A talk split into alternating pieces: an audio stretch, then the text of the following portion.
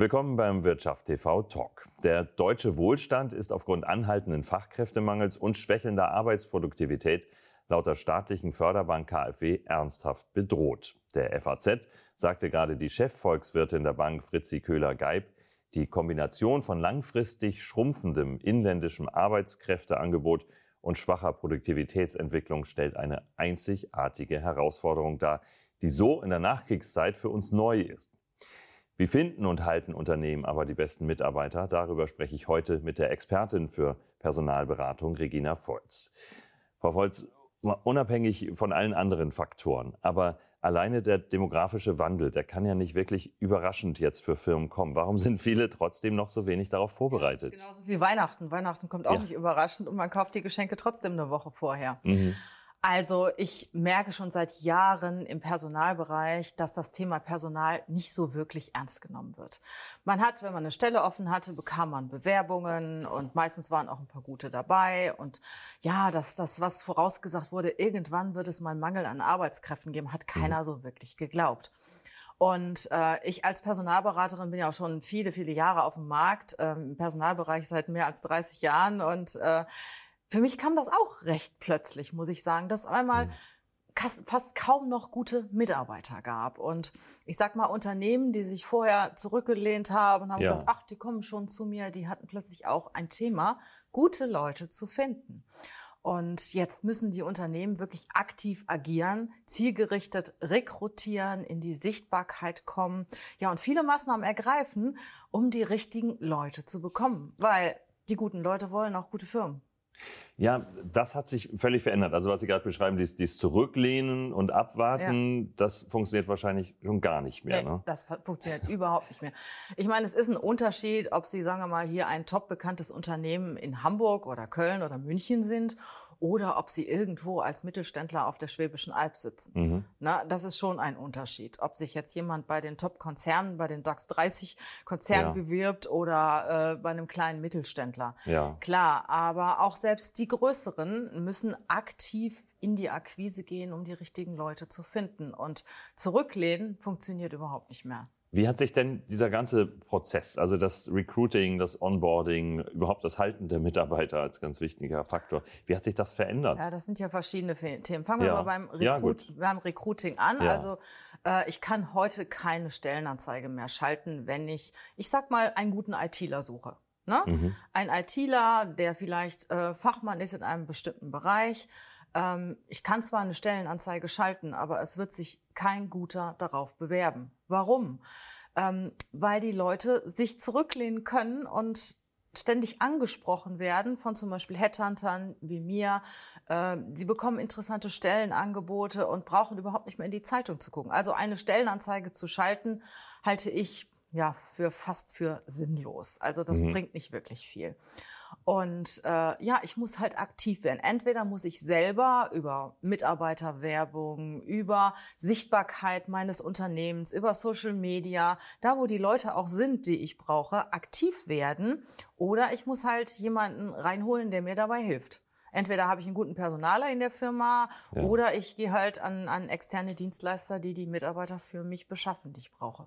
Wenn Sie sich aktiv umgucken, wo was machen Sie denn anders? Was können Sie denn anders machen als die, die Firmen selbst? Ja, ich meine, okay, wir fokussieren uns. Ne? Ich sag mal, ich rede jetzt mal von einem Mittelständler mit 500 ja. Mitarbeitern, der sucht vielleicht alle fünf Jahre mal einen Personaler. Ah, ja. ne?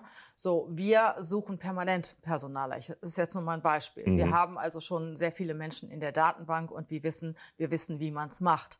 Wir fokussieren uns dann auf, ich sag mal, die Medien, wo sich die Leute befinden und sprechen diese Menschen aktiv an. Und wir gehen auch ein bisschen anders daran als die Unternehmen. Die Unternehmen haben oft die Fachlichkeit im Fokus. Ja. Wir schauen uns das Unternehmen an und sagen, hey, ähm, wie tickt das Unternehmen? Wie ist die Arbeitsatmosphäre? Wie ist die Kultur?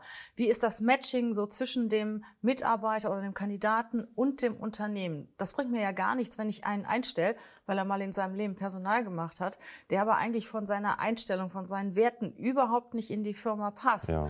Und ähm, ja, wir gehen dann ganz gezielt äh, in die Medien und sprechen die Leute an. Also wir sprechen wirklich teilweise mehrere hundert von, von Menschen an, um eine Position zu besetzen. Das heißt, das sind aber Menschen, die teilweise sogar schon in einer guten Position sind, ja, also die schon irgendwo arbeiten. Ah ja. Also ich sage immer, die Guten haben auch einen guten Job. Und die meisten, die wir ansprechen, sagen, naja, also eigentlich bin ich ja zufrieden, ja. aber ich höre mir das mal an. Mhm. So, und dann kommt es natürlich darauf an, erstmal, wie verkaufen wir das Unternehmen oder ja. wie beschreiben wir das Unternehmen und dann das Unternehmen selber. Ne? Mhm. Wie lang dauert es ähm, von der Bewerbung bis zur Einladung? Wie gehen die Leute mit den Bewerbern um? Ähm, wie oft werden irgendwelche Gespräche abgesagt? Äh, wie, wie wertschätzend wird mit den Bewerbern umgegangen? Und äh, das lernen aber die Unternehmen immer mehr. Ich habe trotzdem ja den einen oder anderen, der zum Beispiel vier oder fünf Vorstellungsgespräche führt, bis der Bewerber mal eingestellt wird. Und ich sage dann, dann ist er weg, dann ist er woanders.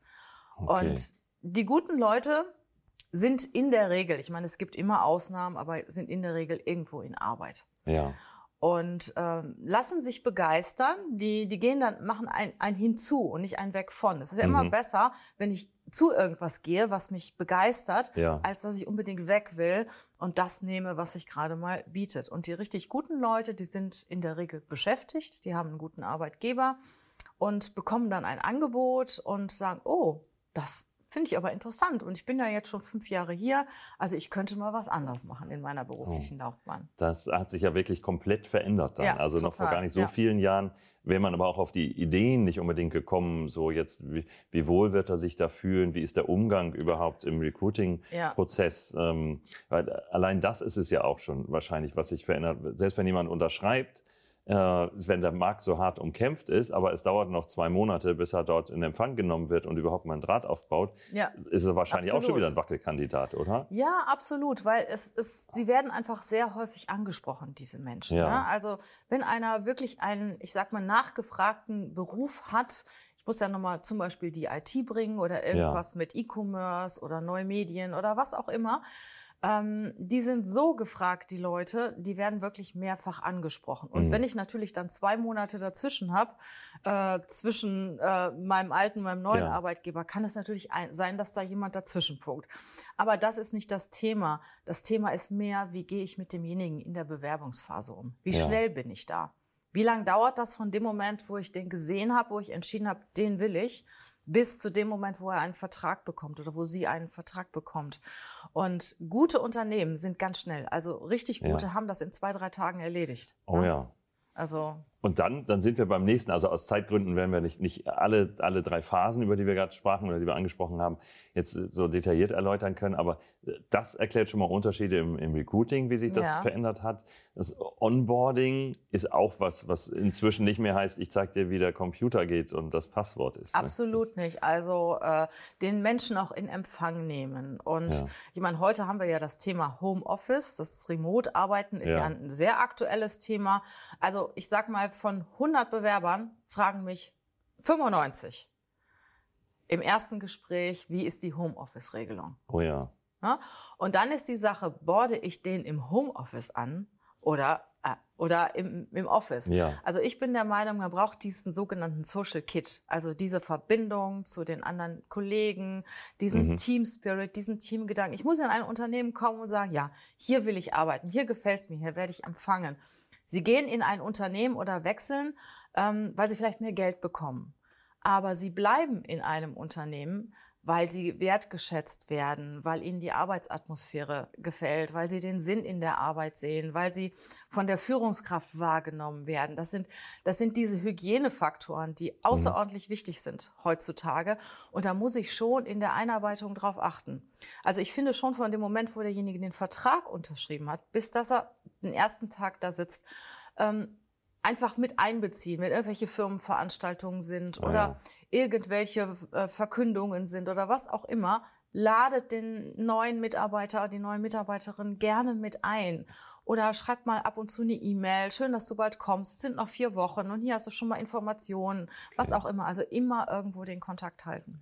Das heißt, sämtliche menschliche Faktoren haben ganz stark an Bedeutung gewonnen. Ja, die sind total wichtig. Ja. Und das ist ja auch das, was viele Unternehmen falsch machen, auch heute noch. Äh, sie stellen ein wegen der fachlichen Qualifikation ja. und dann merken sie einmal, ups, also irgendwie passt der ja doch nicht so ganz oder passt die ja doch nicht so ganz ins Team, ins Unternehmen, in die Kultur. Ja, ist da die, die Gefahr groß, dass einfach ja. aufgrund des Fachkräftemangels ja. jemand sagt, nehmen wir und dann erst merken, oh. Ja, absolut. Also auf nicht. der einen Seite ich behalte Mitarbeiter, die ja. eigentlich gar nicht mehr performen ja, und ja. wo die Verbindung gar nicht mehr so gut ist zwischen Unternehmen und, und Beschäftigten. Ähm, das eine und das andere ist, ach, ich nehme den jetzt mal oder ich nehme die jetzt mhm. mal, weil ich finde ja eh keinen anderen. Und das ist grundsätzlich falsch, weil es kostet viel Geld, ähm, sich von Mitarbeitern wieder zu trennen und der ganze Ärger, den man hat, man bringt schlechte Stimmung mit ins Team, was auch immer, wenn man ja ich sag mal, sich falsch entschieden hat. Dann lieber noch zwei, drei Monate länger suchen und dann die richtige Person einstellen. Vielen Dank, Regina Volz. Gerne. Das war der Wirtschaft TV Talk für heute.